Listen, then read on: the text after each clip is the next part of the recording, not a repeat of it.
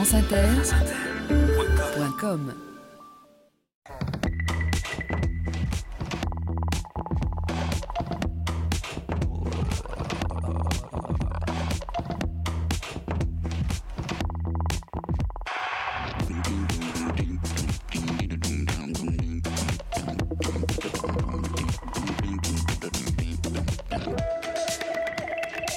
Sur les épaules de Darwin, Jean-Claude Amezen. Bonjour à tous. Sur les épaules de Darwin, sur les épaules des géants, tous les samedis sur France Inter de 11h à midi. Chaque semaine, nous allons nous hisser sur les épaules des géants pour essayer de voir plus loin, pour essayer de découvrir les frontières toujours nouvelles de la science et explorer les relations entre science et éthique, science et société. Durant les précédentes émissions, nous avons exploré nos mondes intérieurs, la richesse de nos mondes intérieurs, l'empathie, la sympathie, la mémoire, les différentes formes de mémoire. Une contemporaine de Darwin, la poétesse Emily Dickinson, célébrait cette richesse de nos mondes intérieurs en écrivant Le cerveau est plus vaste que le ciel, car mêlés côte à côte, l'un contiendra l'autre aisément, et toi en plus. Le cerveau est plus profond que la mer, car tiens-les bleu pour bleu. L'un absorbera l'autre, comme le font des éponges, des baquets. Le cerveau a juste le poids de Dieu, car pèse-les livre pour livre, et ils différeront s'ils diffèrent, comme la syllabe du son.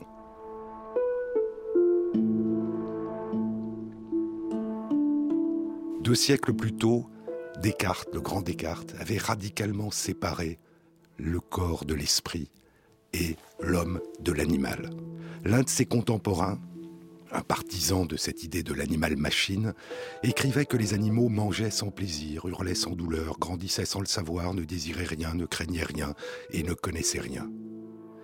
Deux siècles plus tard, Darwin pensait que, comme nous, l'univers mental émergeait chez les animaux, émergeait de leur corps.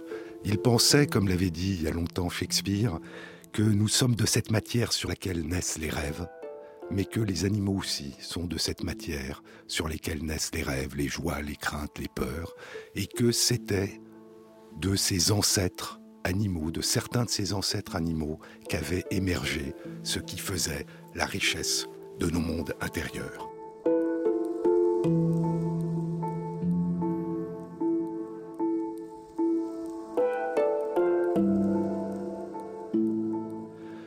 Darwin pensait que ce qu'il y avait de plus humain en nous et de plus ancestral, ce n'étaient pas nos capacités les plus abstraites, nos capacités intellectuelles, c'était nos émotions, c'était ce que nous ressentions, c'était la capacité de partager les émotions, les mondes intérieurs des autres.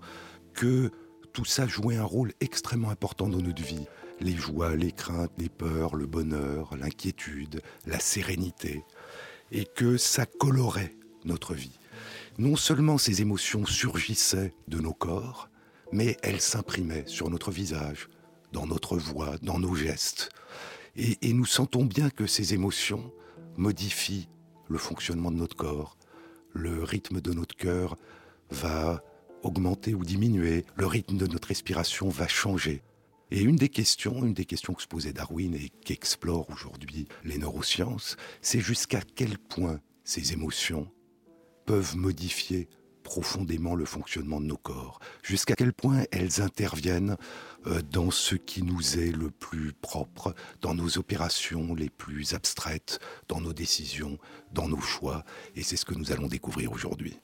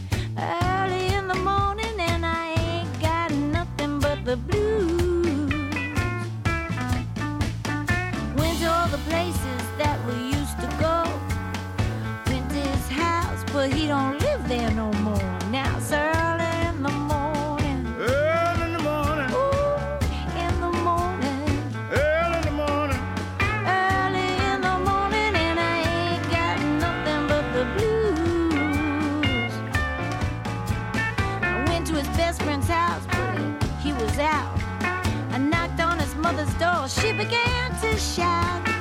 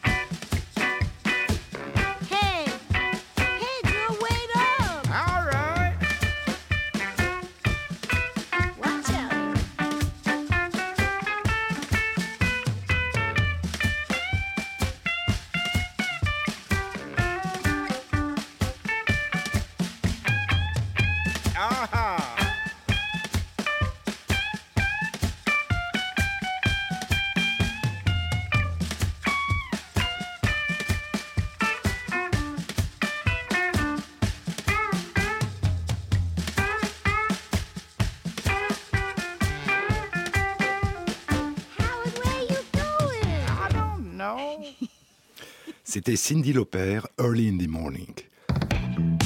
France Inter, Jean-Claude Amezen. Jusqu'où les émotions peuvent-elles avoir exercé des effets sur notre corps? Jusqu'où les émotions peuvent-elles influer sur la manière dont notre corps fonctionne? Darwin accordait une très grande importance à ce qu'il avait nommé la sélection sexuelle, c'est-à-dire en particulier chez les oiseaux, euh, le choix pendant la parade nuptiale par les femelles des mâles qui ont les plus beaux plumages et les plus beaux chants. Il voyait dans, dans ce choix l'origine du sens de la beauté, de l'émotion esthétique, et avec l'instinct parental, il y voyait l'origine du développement des liens affectifs, des liens avec l'autre. Et il pensait que les oiseaux femelles, au cours de ces parades, ressentaient profondément une émotion.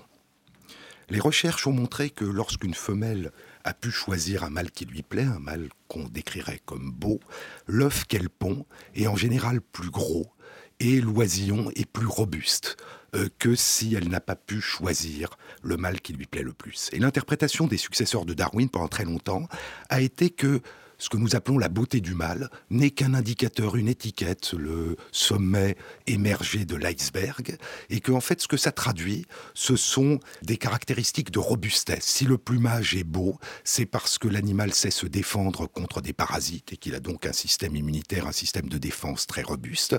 Et si son plumage est très beau, très voyant et que son chant est très clair, eh bien il est exposé aux prédateurs qui vont le chasser. Et s'il est en vie, c'est qu'il réussit très bien à leur échapper. Et donc l'idée, c'était que l'œuf est gros et l'oisillon est robuste, tout simplement parce que la constitution génétique du père a été transmise à l'enfant.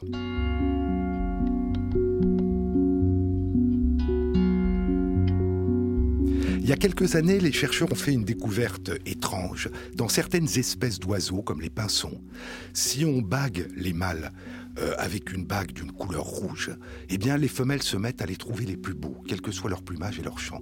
Et si on leur met une bague verte, eh bien ce sont les plus laids. Et pour la première fois, il devenait possible de voir les conséquences, d'explorer les conséquences du choix d'un mâle par les femelles totalement, de manière totalement indépendante de la constitution et des caractéristiques génétiques du mâle. Et qu'est-ce qu'on a découvert?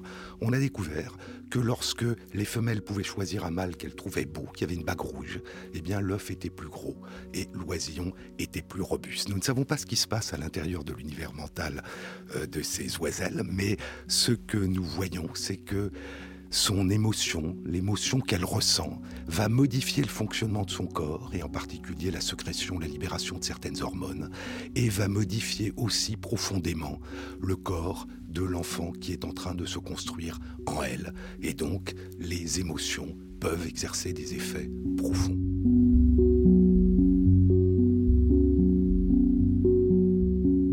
Y a des cas où les émotions peuvent exercer des effets qui sont extrêmement défavorables. Il y a une expérience qui a été faite il y a une dizaine d'années. Des chercheurs enferment des souris dans des tubes transparents. Les souris n'ont pas mal, mais elles ne peuvent pas s'enfuir.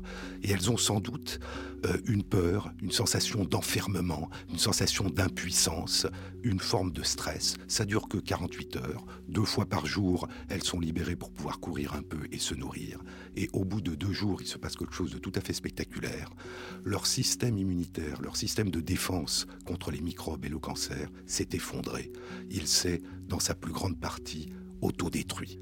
Et les recherches ont montré que c'est une hormone, un neuromédiateur qui est libéré par le cerveau, qui va entraîner dans ces circonstances l'autodestruction du système immunitaire. Et donc on voit qu'une émotion intense, bien que relativement brève, en l'absence même de douleur, une angoisse, peut profondément altérer le fonctionnement du corps et compromettre ses capacités de défense.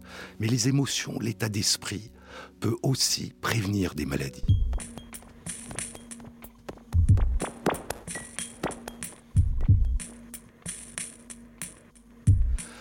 Il y a des recherches qui sont faites dans lesquelles les souris sont rendues malades, ont des maladies neurodégénératives, l'équivalent d'une maladie de Parkinson, d'une maladie d'Alzheimer, pour essayer de comprendre la maladie et essayer de découvrir de nouveaux traitements. Et ces souris, lorsqu'on introduit à l'intérieur du corps, à l'intérieur des gènes parfois, la cause de la maladie, eh bien, vont tomber malades et mourir. Et puis, il y a 7-8 ans, des chercheurs se sont demandé ce qui se passerait si on changeait l'environnement dans lequel vivent ces souris, si on rendait cet environnement plus vivant, plus attrayant permettant une vie plus intense. Et donc ce qu'ils ont fait, c'est diminuer le nombre de souris dans les cages, mélanger les deux sexes dans la même cage, mettre dans les cages des objets attrayants qui attirent l'attention et les changer régulièrement, cacher la nourriture dans un labyrinthe, ce qui permet d'exercer la mémoire, et parfois rajouter une roue dans laquelle la souris peut courir et exercer son activité physique. Qu'est-ce qui se passe à ce moment? Eh bien, soit la maladie qu'on a introduite dans le corps ou dans les gènes se développe beaucoup plus tard, soit elle ne se développe pas du tout.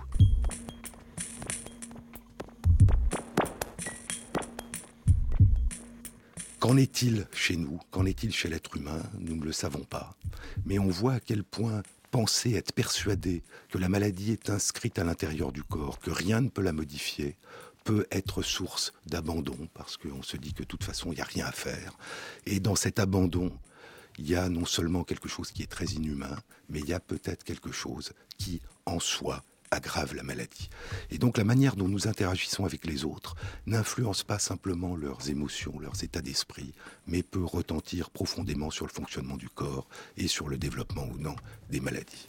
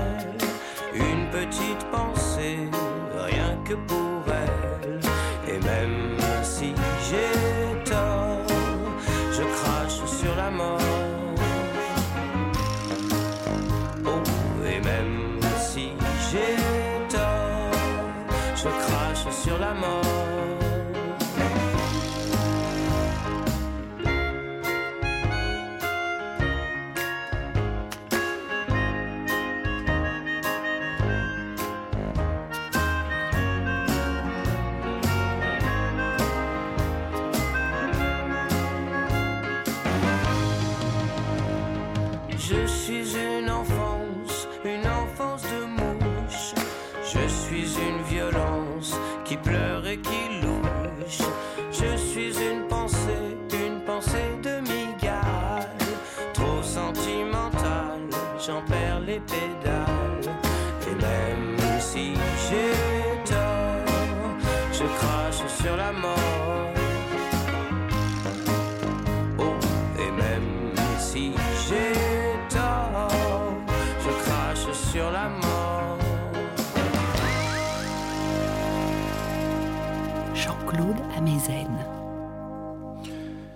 Jusqu'où les émotions peuvent influer sur le fonctionnement de nos corps Parmi nos émotions, il y en a qui concernent notre manière d'appréhender l'avenir et qui dépendent souvent de nos interactions avec les autres, de nos attentes. C'est l'espoir, c'est la confiance. Et depuis longtemps, la médecine a remarqué les effets mystérieux sur le corps de l'espoir et de la confiance. C'est ce qu'on a appelé l'effet placebo. L'effet placebo a, longtemps été considéré par la médecine moderne comme un problème gênant parce que lorsque l'on donne à quelqu'un quelque chose qui n'a pas, une substance qui n'a pas d'activité sur la maladie, comme euh, un peu de farine dans une gélule, eh bien, si la personne pense que c'est un médicament, pense que ça va l'aider, pense que ça va l'aider à guérir, eh bien, il y a souvent un effet bénéfique sur les symptômes ou le développement de la maladie. Il ne suffit pas que la personne le croie, il faut que la personne qui lui donne le placebo le croie aussi. Et donc on voit que la confiance, l'espoir, c'est contagieux. Si la personne qui le donne sait que ça n'agira pas, que c'est simplement un placebo, eh bien ça se lit sur son visage, ça s'entend dans sa voix. C'était ennuyeux pour la médecine parce que ça voulait dire que lorsque l'on veut voir si un médicament qui est actif marche, eh bien il faut faire la preuve que ça marche mieux que rien. Parce que rien a un effet. La confiance, l'espoir euh, a un effet. Ça fait que une dizaine d'années que des chercheurs se sont posé la question de savoir comment ça marche. Comment est-ce que l'espoir et la confiance modifient le fonctionnement du corps? Ça a été testé dans un certain nombre de situations, des douleurs chroniques du visage. On donne un placebo et la personne, souvent, a la douleur qui disparaît. Qu'est-ce qui se passe? Elle est en train de fabriquer l'équivalent de la morphine, l'équivalent d'un antalgique, des endorphines. Et donc, elle secrète, libère ce qui va entraîner la disparition de sa douleur. Ça a été testé aussi dans la maladie de Parkinson, où il y a une disparition progressive de petites régions qui permettent la sécrétion d'un médiateur important qui est la dopamine. Et c'est pour ça qu'on donne la L-Dopa, qui est euh, la substance qui permet de le remplacer. Si on donne un placebo, souvent, la situation s'améliore. Et des études récentes ont montré que la personne qui croit qu'elle va aller mieux, qu'on est en train de la traiter, eh bien, fabrique un surcroît de cette dopamine qui justement lui manque. Ça veut dire que l'effet placebo, la confiance, marche, au moins dans ces cas, parce que croire qu'on va aller mieux, qu'on va être aidé, eh bien, fait que le corps se met à se soigner.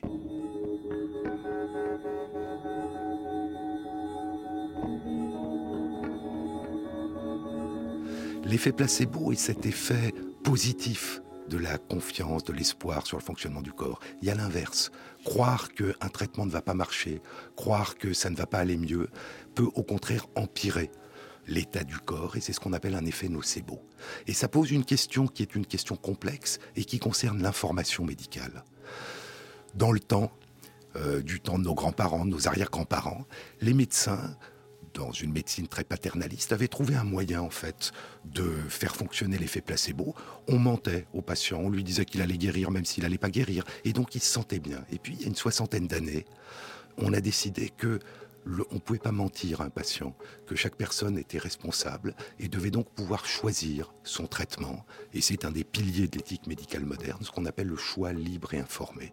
Et donc pour choisir, il faut être informé, mais on voit bien qu'une information complète, totale, un formulaire de quatre pages dans lequel on dit qu'on peut mourir, devenir invalide, tous les effets secondaires possibles, eh bien va avoir un effet qui va diminuer l'efficacité du traitement. C'est un effet nocebo.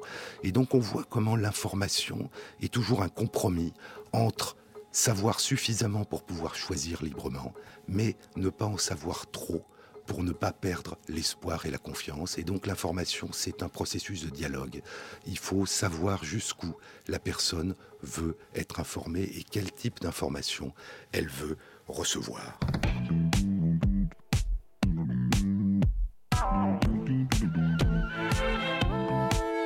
France Inter, Jean-Claude Amezen. Il n'y a pas simplement nos interactions avec les autres qui peuvent modifier le fonctionnement de leur corps ou leurs émotions ou leur comportement. Il y a aussi le simple fait qu'on observe une situation. On a souvent l'impression qu'un observateur est neutre, mais observer, c'est souvent modifier. Et parfois, même en l'absence d'un observateur, le fait de croire qu'on est observé et de croire que l'observateur a des idées préconçues peut modifier le comportement. Il y a eu des études qui ont été faites dans les universités américaines où on tire au sort des étudiants qui sont d'origine africaine et des étudiants qui sont d'origine européenne et on leur fait faire des tests de connaissances et les résultats des tests sont identiques pour les deux groupes. Et puis, on leur demande cette fois de faire quelque chose d'un peu différent. Le même test est fait, mais on leur demande d'indiquer sur le formulaire anonyme la couleur de leur peau.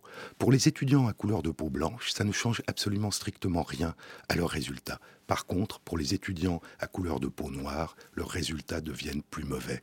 Et donc la simple idée que un correcteur, qui en l'occurrence n'existe pas, va avoir un préjugé, un préjugé racial, et va moins bien les noter, leur fait perdre leurs moyens. Le même type d'expérience a été fait en Inde avec des enfants de 13-14 ans. Euh, cette fois, ça se fait par oral. Et donc, on, on fait un test de connaissance oralement, et ces enfants sont tirés au sort parmi des castes dites inférieures, et vous savez que les castes jouent un rôle important, et ont joué un rôle très important en Inde, ou des castes dites supérieures. Les résultats, pour les enfants des mêmes classes, sont identiques. Et puis maintenant, on refait la même chose, mais on leur demande, avant l'interrogation orale, on leur demande de dire à quelle caste ils appartiennent. Pour les enfants qui appartiennent à des castes supérieures, ça ne change rien au résultat. Pour les enfants dont les parents sont de caste inférieure, leurs résultats deviennent beaucoup plus mauvais. Donc, l'idée, encore une fois, que l'on se fait de la manière dont va être jugé par l'autre peut avoir un effet profond de modification des comportements. Le regard que nous portons sur les autres, le discours que nous tenons sur les autres a des effets qui peuvent être positifs ou négatifs.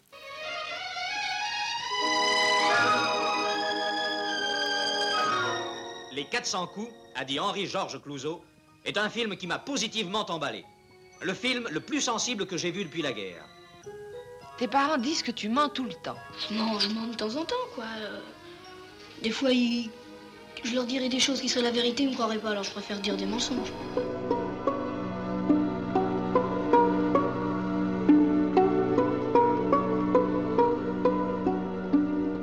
Vouloir rechercher chez des enfants de 3 ans, comme on a essayé de le faire il y a quelques années, comme ça a été proposé, des signes qui seraient annonciateurs d'une future délinquance grave, violente à l'âge adulte, en informer les enseignants, en informer les parents, n'est pas quelque chose d'anodin. Non seulement il n'y a pas de base scientifique valable pour une telle démarche, mais on voit bien à quel point ça peut influer sur l'idée que ces enfants se font d'eux-mêmes, sur leur comportement et sur leur avenir. Définir, classer, catégoriser, prédire n'est pas neutre. Notre regard fait partie du monde intérieur des autres et le regard des autres fait partie de notre monde intérieur. Oh yeah!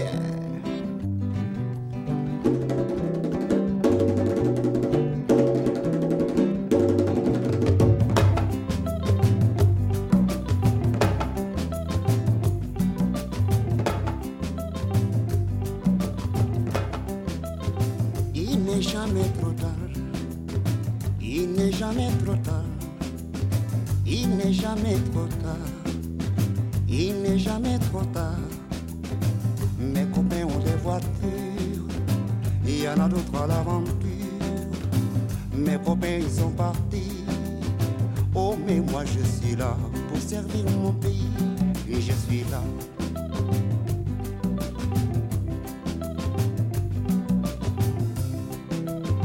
Il n'est jamais trop tard n'est jamais trop tard. Il n'est jamais trop tard. Il n'est jamais trop tard.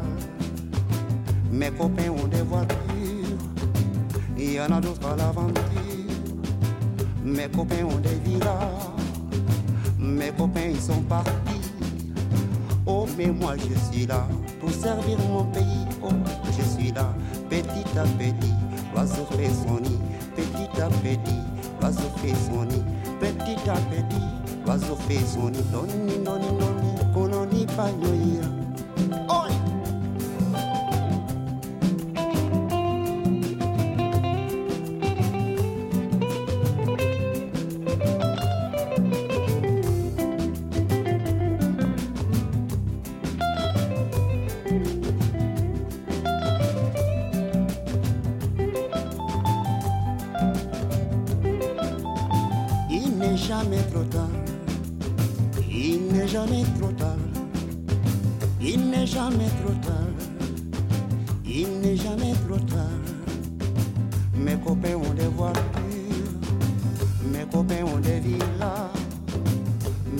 ils sont partis. Il y en a d'autres à l'aventure. Oh mais moi je suis là pour servir mon pays. Toujours là, petit à petit. L'oiseau fait son nid, petit à petit. L'oiseau fait son nid, petit à petit. L'oiseau fait son nid, petit à petit. L'oiseau fait son nid. Doni, doni, doni, kononi. Doni, doni, kononi.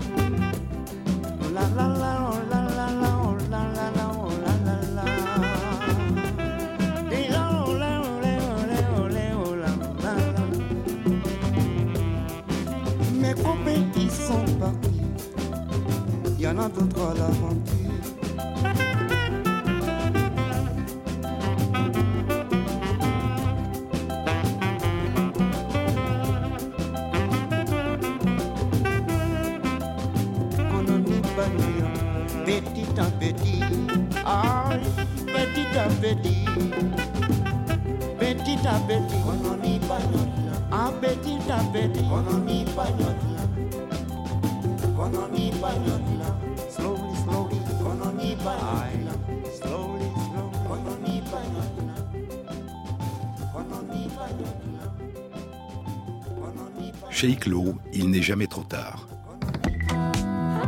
Sur les épaules de Darwin. Nous avons vu que les émotions peuvent modifier le corps et même s'imprimer dans le corps d'un descendant en train de se construire. Mais peuvent-elles s'imprimer à travers plusieurs générations? Il existe des lignées de souris qui ont été créées en laboratoire dont tous les individus sont génétiquement identiques, c'est-à-dire que ce sont des jumeaux vrais qui se reproduisent de génération en génération.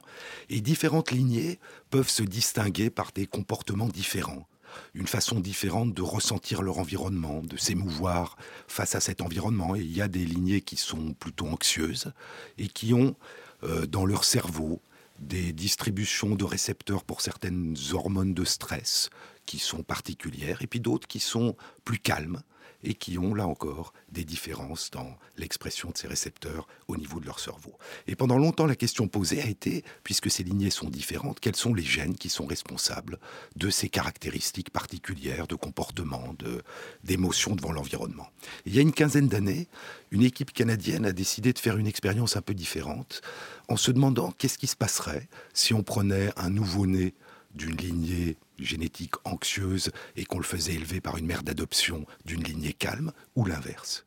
Et ce qui se passe à ce moment, c'est que lorsque le nouveau-né devient adulte, eh bien, à la fois son comportement anxieux ou calme et la manière dont, est structuré son cerveau, eh ressemblera à la mère d'adoption et pas à la mère génétique. Et donc il y a une empreinte, là encore, dans le corps de l'enfant en train de se construire, de ces quelques jours de contact, parce que c'est court chez, la souris, euh, avec la mère. Mais il y avait quelque chose de beaucoup plus surprenant. Si ce nouveau-né qui devient adulte est une femelle, et qu'à son tour, elle a des enfants, eh bien ces enfants, lorsqu'ils grandiront, auront les caractéristiques, anxiété, calme, de la grand-mère d'adoption et non pas de la grand-mère génétique. Et donc il y a apparemment transmission héréditaire de caractère acquis à transmission héréditaire d'une réponse émotionnelle particulière. En fait, rien n'est transmis d'un point de vue biologique de parents à enfants.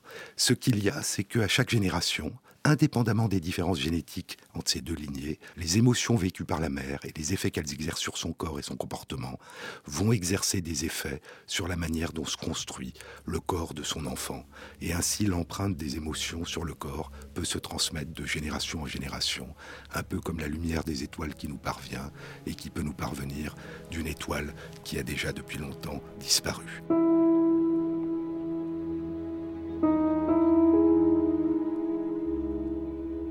Les émotions peuvent donc influer profondément sur le fonctionnement et la construction des corps. Nous savons aussi que les émotions peuvent jouer un rôle important en influençant nos choix, nos décisions. Nous savons que nous pouvons être emportés par la colère, que nous pouvons être transportés de joie et que ça va influencer évidemment nos choix et nos décisions. Mais il y a une autre question qui a été posée et qui est de savoir si dans nos choix les plus réfléchis, les plus rationnels, dans nos décisions les plus abstraites, les émotions interviennent aussi. Moi, je propose que chacun de nous se prononce sur un départ possible. Jean-Pierre Faut rester. Depuis quand on obéit aux armes? Paul Je pense qu'il faut partir. Progressivement. Célestin Je suis malade, je veux partir. Luc Partir, c'est mourir. Je reste. Michel Personne ne m'attend nulle part. Je reste. Amédée Je ne sais pas encore. Il faut réfléchir et prier ensemble. Et toi, Christian? Je suis d'accord avec Amédée. Je trouve qu'il est prématuré de décider. Un extrait du film Des hommes et des dieux, un film réalisé par Xavier Beauvois. Antonio Damasio est un neurobiologiste qui a été euh, l'un de ceux qui ont proposé que les émotions jouent un rôle essentiel dans nos choix d'irrationnels, dans nos décisions réfléchies, que nous ne pouvons pas véritablement choisir si nous ne nous projetons pas dans des émotions futures. J'espère ceci, je crains cela. Cette question du rôle des émotions dans les choix, dans les décisions, est une histoire euh, ancienne qui commence il y a plus de 150 ans par un épisode tragique. En 1848, un jeune homme de 25 ans, Phineas Gage, qui travaille à la compagnie des chemins de fer sur la côte est des États-Unis, a un accident extrêmement grave. Son travail consiste à manipuler des explosifs et un baril de poudre qu'il est en train de manipuler explose. Une barre de fer va pénétrer dans sa joue gauche et ressortir par la partie supérieure de son crâne. Par miracle, il survit, se rétablit. Garde apparemment ses fonctions intellectuelles intactes, euh, la plupart de ses sensations, mais son comportement a radicalement changé. Il est devenu impulsif, insouciant, émotionnellement instable, et surtout il semble devenu incapable de prendre des décisions qu'on considère comme des décisions rationnelles, réfléchies, dans son propre intérêt. Que lui est-il arrivé? Les, études des, des lésions de son crâne après sa mort ont indiqué, ont suggéré qu'une partie du cerveau, une partie à l'avant du cerveau, a été lésée Et on va commencer à se demander s'il ne joue pas un rôle essentiel dans la régulation et l'intégration des émotions. Et c'est plus d'un siècle plus tard que Antonio Damasio et, et ses collaborateurs vont chez des patients qui présentent là aussi des petites lésions dans la même région, observer la même indécision, la même difficulté de faire des choix. Et encore une fois, Damasio a pensé que nous ne choisissons jamais sans que les émotions interviennent. Si je veux décider de prendre un chemin court ou un chemin long, eh bien, il faut savoir si je suis pressé, si j'attends quelque chose ou si j'ai envie de flâner ou de me reposer. D'autres, comme Angela Sirigu à Lyon, ont proposé que le problème chez ces patients n'est pas un manque d'anticipation émotionnelle, je vais être content, je vais pas être content, mais un manque de regret. Et donc il y a une difficulté au fond à savoir ce qu'on a regretté et qu'on ne veut pas reproduire comme émotion. Mais tout ça nous parle de l'importance des émotions dans nos choix. L'idée de certains économistes que nous serions de purs agents rationnels, dont le seul but serait d'optimiser nos bénéfices en termes économiques et financiers, est une fiction. Dans tous les domaines de la vie, euh, nous opérons nos choix en fonction d'émotions, d'attentes, de rêves, d'espoir et d'inquiétudes. Et quand une personne n'opère ses choix qu'en fonction de critères uniquement rationnels, sans aucune autre considération, nous avons tendance à la trouver inhumaine, voire irrationnelle.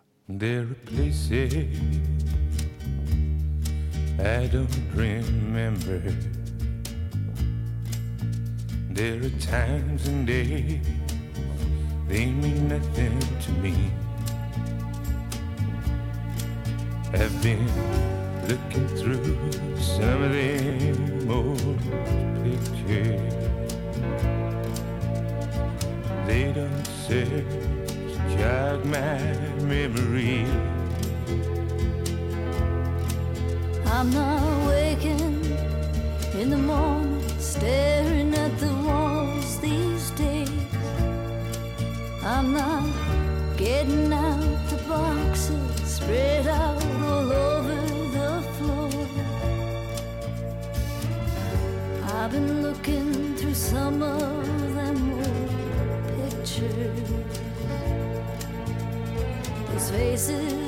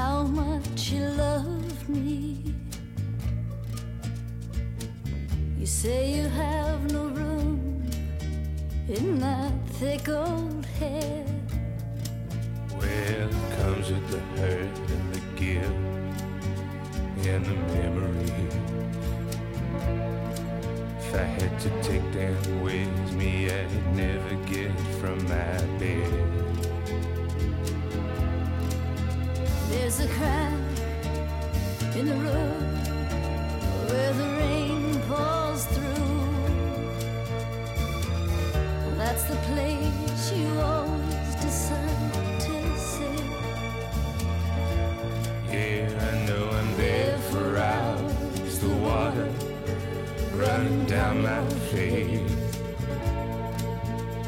Do you really think you keep it all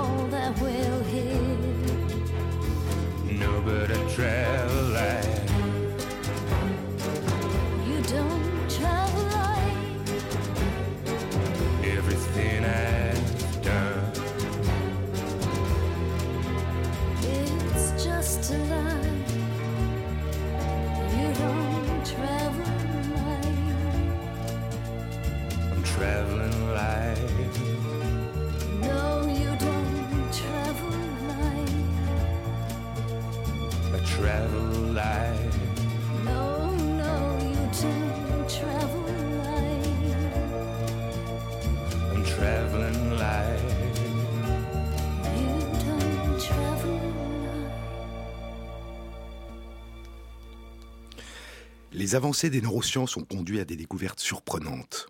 Nos mondes intérieurs se révèlent comme des continents inconnus. La semaine dernière, dans l'émission sur la mémoire, nous avons évoqué le neurochirurgien canadien Wilder Penfield, qui au cours de ses opérations dans les années 1940-1950, avant de retirer une lésion du cerveau, vérifiait qu'il n'y avait pas à proximité une région importante.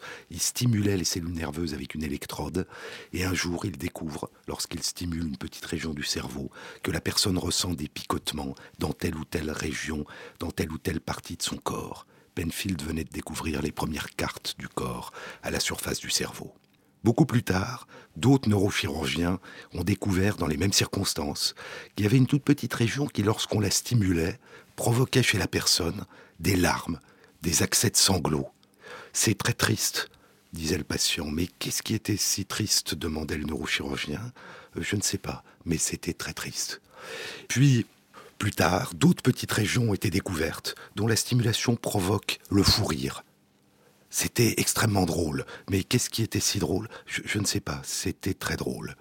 Et ainsi se révèle progressivement le caractère parcellaire des régions de notre cerveau qui interviennent dans l'émergence de nos émotions, recrutées habituellement dans des réseaux complexes qui leur donnent leur sens mais que ces expériences peuvent dissocier soudainement, faisant surgir la tristesse hors de tout contexte, ou la gaieté hors de toute raison particulière d'être gai. Antonio Damasio a placé en exergue de son dernier livre, L'autre moi-même qui vient de paraître, ces mots du poète portugais Fernando Pessoa. Mon âme, dit Pessoa, est un orchestre caché. Je ne sais pas de quels instruments cet orchestre joue et résonne en moi. Cordes et harpes, timbales et tambours, je ne me connais que comme symphonie. Nous ne nous connaissons que comme symphonie et nous découvrons peu à peu les instruments qui composent cet orchestre.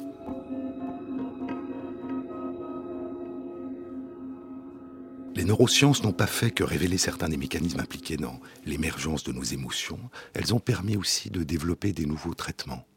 Les traitements antidépresseurs, qui permettent de lutter contre la dépression, contre cette profonde mélancolie, contre cette tristesse envahissante qui empêche de vivre. Et puis des médicaments qui permettent de stabiliser une situation particulière dans laquelle il y a des successions de phases d'euphorie, d'hyperactivité et de profonde dépression et qu'on appelle les troubles bipolaires.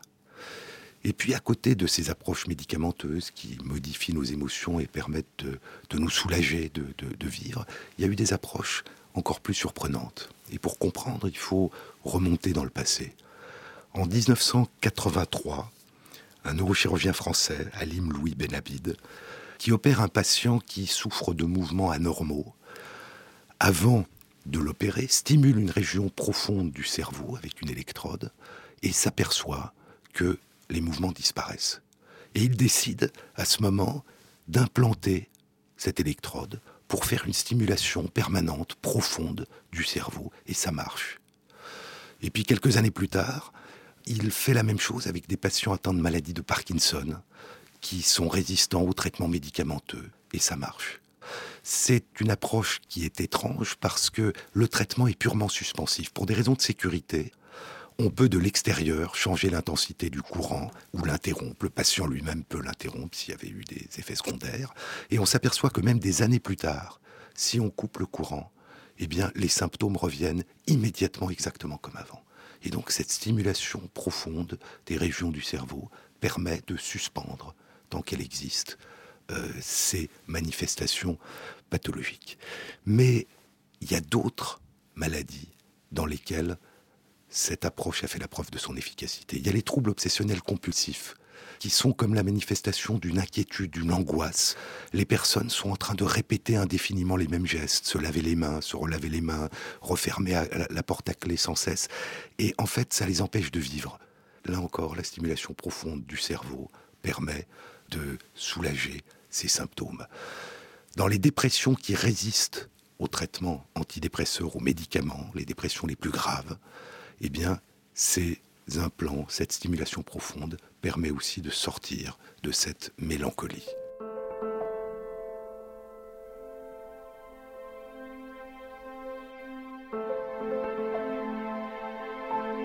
Plus les neurosciences avanceront dans leurs découvertes remarquables et dans leur pouvoir d'intervention, de modification de nos émotions, de nos états mentaux, de nos performances, de nos comportements. Et, et plus se posera la question de savoir quelles sont les frontières entre la maladie, la souffrance, et puis la singularité, la diversité de notre vie. Quand est-ce que la tristesse est une émotion qui nous construit, qui participe de notre vie? Euh, lors d'un deuil, lors d'une rupture, et quand est-ce qu'elle est une maladie, quand est-ce qu'il faut la faire disparaître?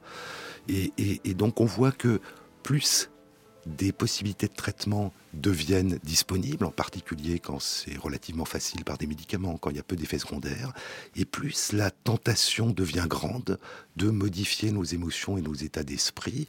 Et on le voit, par exemple, depuis une dizaine d'années, parce que les antidépresseurs ont moins d'effets secondaires qu'avant, eh bien, ce qu'on considérait il y a dix ans en médecine comme n'étant pas une dépression, mais simplement euh, un peu de tristesse, est devenu une dépression et une indication au traitement. Il y a d'autres circonstances aussi où on a vu ça. Lorsque des enfants sont profondément dérangés, souffrent à cause d'une hyperactivité très grande et d'une impossibilité de fixer leur attention, eh bien, on s'est aperçu qu'une amphétamine, la rétaline, permettait euh, d'améliorer leur état et de leur permettre euh, de se libérer de ces symptômes. Et puis, comme on s'est aperçu que ça rendait les enfants plus calmes, eh bien, il y a eu une tendance à la prescrire. Et aux États-Unis, par exemple, il y a plus de 3 millions d'enfants, de jeunes enfants, qui sont sous Ritaline jusqu'à l'âge adulte. Et on voit bien que, au lieu de se dire qu'on va adapter l'école à la singularité, à la diversité du comportement de chaque enfant, ben, il y a une tentation d'adapter l'enfant à ce qu'on attend de lui. Et donc il y a dans ces magnifiques avancées le risque de normativisation, le risque d'essayer de rendre chacun semblable à ce qu'on attend de lui. Et la vraie question, c'est quand est-ce que la modification de nos mondes intérieurs, de nos émotions, de nos états d'esprit est une source de libération permet de soulager des souffrances ou, des obsessions, et quand est-ce qu'au contraire, elle est un risque d'appauvrissement et de contrainte?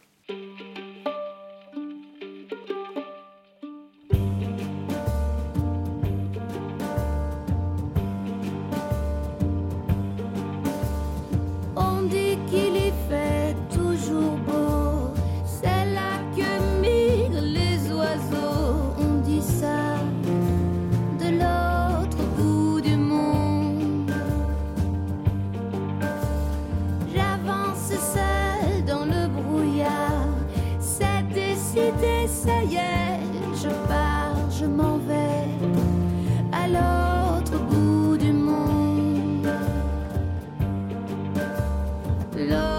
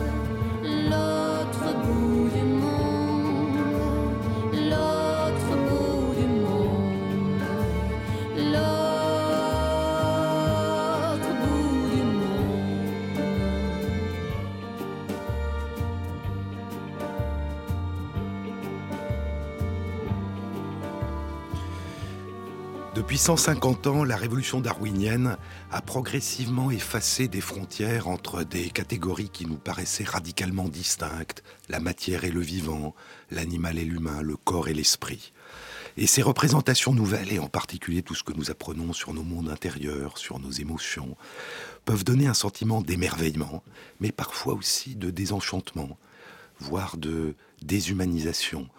Parce que la science explique, explore, comprend et manipule ce qu'elle étudie en le considérant comme un objet vu de l'extérieur. Comment faire en sorte que les sciences ne nous rendent pas étrangers à nous-mêmes et aux autres, qu'elles ne nous conduisent pas à penser devant une imagerie cérébrale où on voit des zones s'activer, que l'amour, l'émotion, la mémoire, le regret, ça n'est que ça, ça ne serait que ça. La science, quand elle parle de nous, disait le philosophe Martin Buber dans un très beau livre qui s'appelle Je et tu, la science, quand elle parle de nous, dit il ou elle. Et nous nous vivons, poursuivait Buber, comme un jeu qui dit tu, et attend de l'autre qu'il nous dise tu, pour que nous puissions construire un nous. Et il nous faut chaque fois réapprendre à mettre ce que la science nous a appris sur nous en tant que il et elle au service de ce jeu, de ce tu et de ce nous. Les avancées des neurosciences sont fascinantes, extraordinaires. Et notre pays, la France, est l'un de ceux où les pionniers des neurosciences ont le plus fait avancer les connaissances et les traitements modernes. La stimulation profonde dont je vous ai parlé est maintenant utilisée dans le monde entier. Et pourtant, il y a quelque chose de particulier dans notre pays par rapport à d'autres pays en Europe ou dans le monde. Lorsque nous ne pouvons pas guérir, eh bien nous avons tendance à abandonner. Nous avons tendance à une certaine forme d'indifférence. Et parmi les personnes atteintes de handicap émotionnel, relationnel, intellectuel, de handicap mentaux, eh bien, c'est difficile de faire en sorte que les enfants puissent être à l'école. C'est difficile de faire en sorte que les personnes adultes puissent vivre près des leurs, dans leur village, dans leur ville. On a tendance à les envoyer en institution, parfois même hors de notre frontières, euh, comme en Belgique. Pour les personnes qui sont atteintes de maladies psychiatriques, par exemple la schizophrénie, eh bien c'est encore plus violent parce que ces personnes nous font peur. Et beaucoup font partie des 100 000 personnes sans domicile dans notre pays et d'autres sont enfermés en prison. Et on voit bien que enfermer en prison quelqu'un qui est atteint d'une maladie mentale grave n'est sûrement pas le meilleur moyen de s'en occuper et de le soigner. Nous savons ce qu'il faut faire quand nous avons les moyens de traiter, de guérir, mais nous avons du mal à prendre soin, à soigner, à accompagner, à intégrer. En anglais, on en a beaucoup parlé euh, ces derniers temps, en anglais, soigner se dit to care. Et, et le mot care a deux sens. C'est le soin, au sens médical du terme, mais c'est aussi attacher de l'importance à la personne. To care for somebody, c'est attacher de l'importance à la personne. Et l'empathie, la sympathie, c'est cette émotion qui nous permet de ressentir les émotions des autres, près de nous, et plus loin, à travers le monde aussi, de leur attacher de l'importance, de les prendre en considération, de ne pas être indifférent. Cette semaine a eu lieu à l'ONU la réunion des chefs d'État du monde entier pour fixer à nouveau les objectifs du millénaire. 8 millions d'enfants qui meurent chaque année avant l'âge de 5 ans dans le monde. 2 millions de personnes qui meurent chaque année de sida alors que nous avons les traitements, les médicaments qui permettraient de les sauver.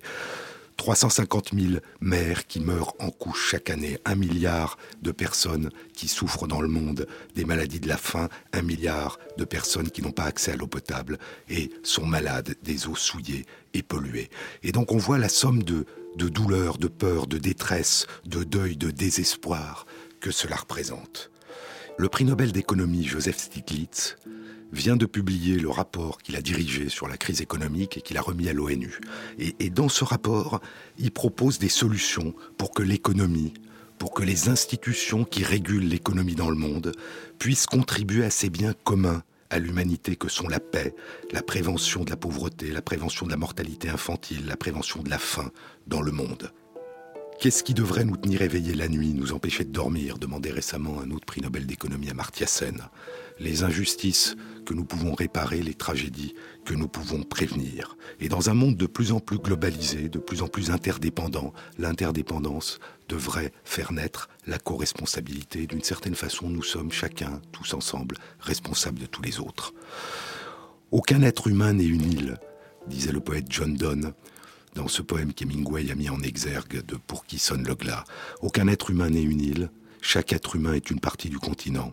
Et il nous faut faire en sorte qu'aucune personne ne soit une île à la dérive, que chaque personne soit une partie du continent, de notre continent, de notre commune humanité.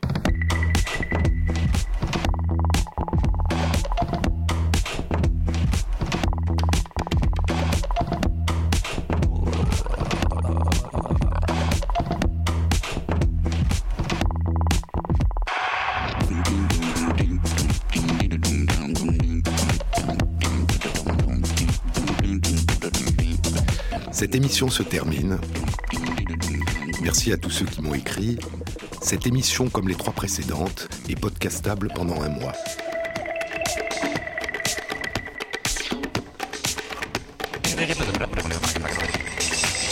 Merci à Michel Billou qui a réalisé cette émission et à Ophélie Vivier qui l'a préparée. Bon week-end et bonne semaine à tous.